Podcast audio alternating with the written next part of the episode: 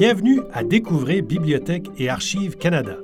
Votre histoire, votre patrimoine documentaire. Ici Théo Martin, votre animateur. Joignez-vous à nous pour découvrir les trésors que recèlent nos collections, pour en savoir plus sur nos nombreux services et pour rencontrer les gens qui acquièrent, protègent et font connaître le patrimoine documentaire du Canada.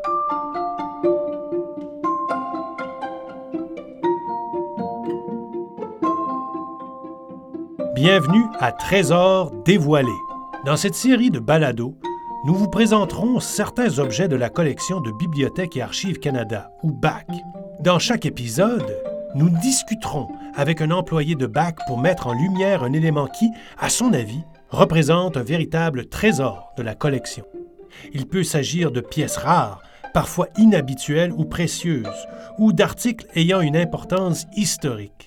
Peut-être nos experts auront-ils également une histoire intéressante, voire fascinante, à vous raconter. Tous mettront certainement en valeur notre vaste et riche collection qui constitue le patrimoine documentaire partagé par tous les Canadiens.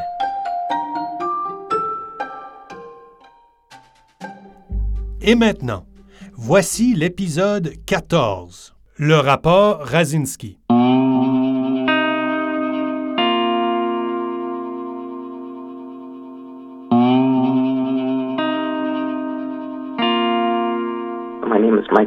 Je m'appelle Michael Kent. Je suis bibliothécaire principal dans l'équipe des collections spéciales de Bibliothèque et Archives Canada. Je m'occupe principalement de la collection d'articles judaïques rares Jacob M. Lowy. Je travaille à Bibliothèque et Archives Canada depuis environ cinq ans.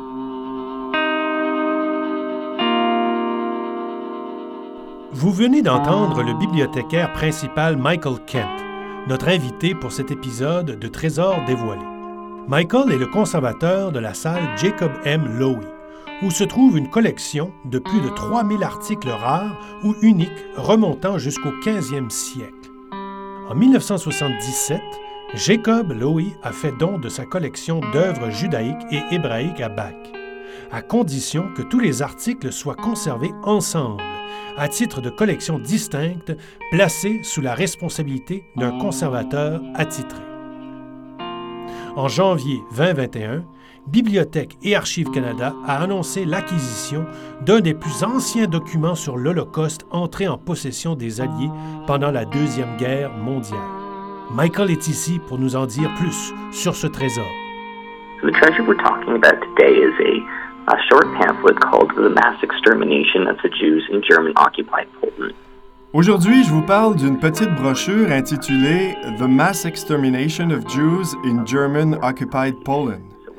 Extermination massive des Juifs dans la Pologne occupée par l'Allemagne. C'est un très court rapport d'à peine 16 pages produit en plein milieu de la guerre. Nous pensons qu'il a été publié au début de 1943. Il s'appuie, pour l'essentiel, sur une note diplomatique adressée aux gouvernements alliés en décembre 1942. Le rapport contient des renseignements fournis par le gouvernement polonais en exil, particulièrement sur l'extermination massive des Juifs par le gouvernement allemand de l'époque.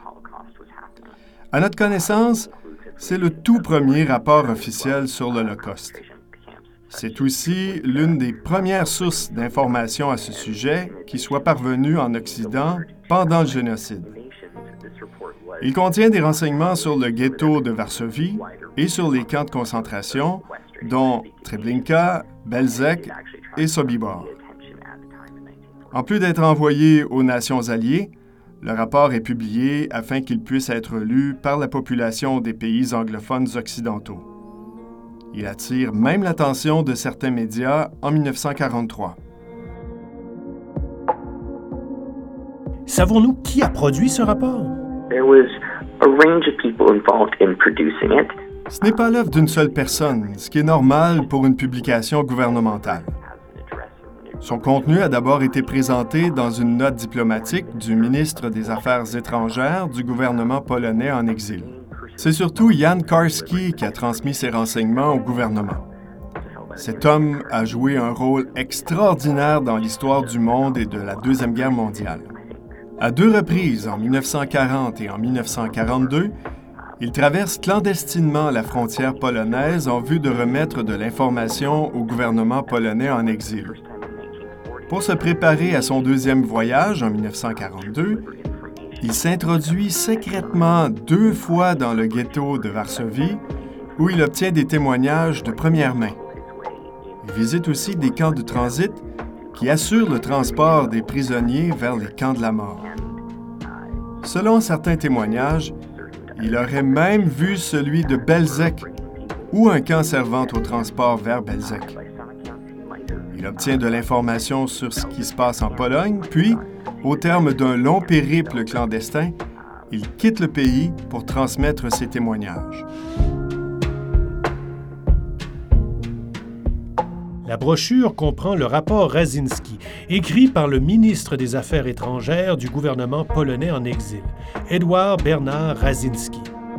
Il s'agit d'une note diplomatique aux gouvernements alliés datée du 10 décembre 1942.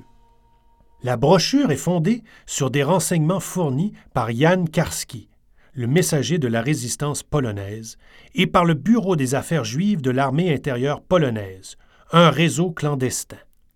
Elle décrit en détail le massacre systématique des Juifs polonais et raconte le processus de déportation du ghetto de Varsovie vers les camps de concentration dont Treblinka, Belzec et Sobibor.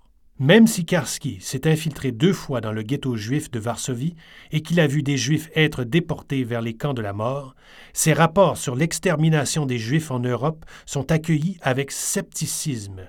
La brochure est le premier rapport officiel visant à informer les gouvernements et la population des pays alliés de l'existence de l'Holocauste. Nous avons demandé à Michael comment Bach a réussi à acquérir ce rapport de 16 pages. Uh, we are regularly contacted by um, you know, antiquarian book dealers. Des vendeurs de livres antiques communiquent souvent avec nous. L'un d'eux nous a appelés pour nous dire qu'il vendait un exemplaire de ce rapport. C'était au printemps, mais il a fallu du temps pour trouver un donateur et coordonner l'acquisition et le transport à Bibliothèque et Archives Canada. La mère du donateur, un homme de Toronto, est une survivante de l'Holocauste. Elle a perdu ses deux parents pendant cette tragédie. La famille du donateur a donc été personnellement touchée par le génocide.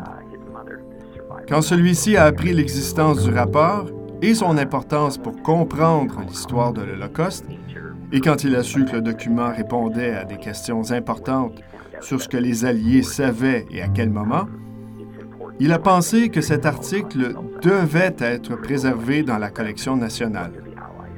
Il souhaitait que tous les Canadiens puissent en tirer des leçons et réfléchir à ce qui s'est passé. Pourquoi Bibliothèque et Archives Canada souhaitait-il acquérir ce trésor? En quoi est-il important pour les Canadiens? Pour plusieurs raisons.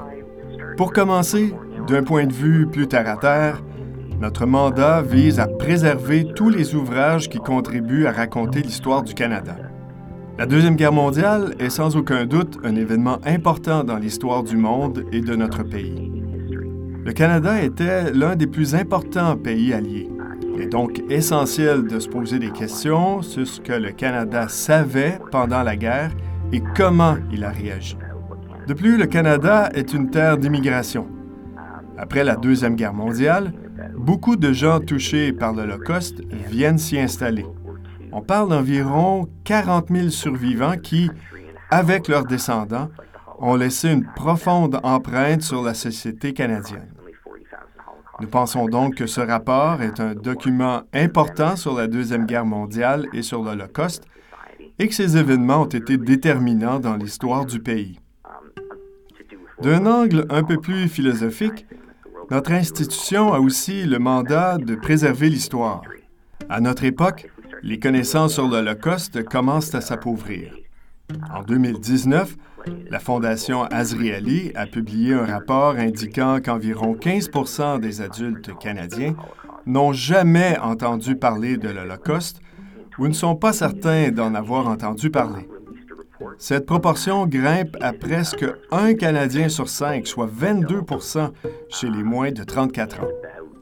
C'est un pourcentage non négligeable. Nous pensons qu'il est temps de faire un peu plus d'efforts pour ne pas oublier notre histoire et retomber dans certains des pièges ayant mené à l'Holocauste. Comme Michael vient de le dire, beaucoup de gens pensent qu'il faut faire plus d'efforts pour ne pas oublier des événements historiques. Michael croit que cette brochure peut y contribuer. Nous lui avons demandé ce qui fait de cet article un trésor. Back in 2018, I had the En 2018, j'ai eu la chance d'accompagner de jeunes étudiants du secondaire lors d'un voyage appelé la Marche des Vivants.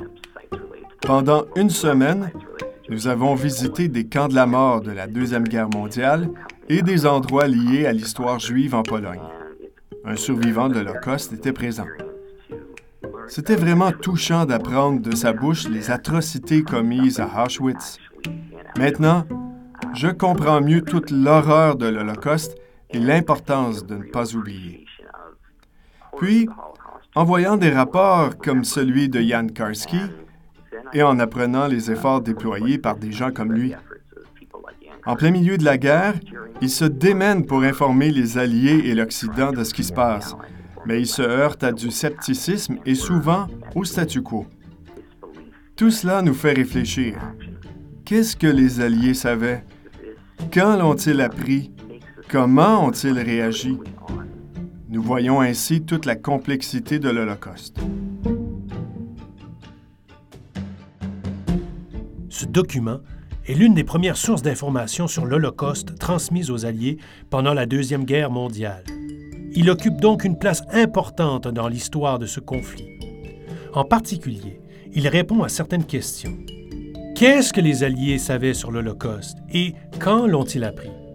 Comme le Canada était un des grands pays alliés pendant la guerre, il est important de connaître la réponse à ces questions pour mieux comprendre le génocide et le rôle de notre pays pendant cette période.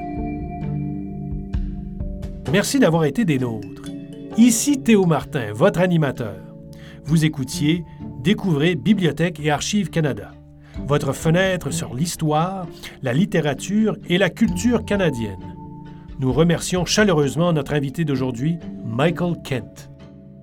La musique de cet épisode est tirée de la banque Blue Dot Sessions. Cet épisode a été conçu, réalisé et monté par David Knox, avec un montage supplémentaire et une conception sonore de Tom Thompson.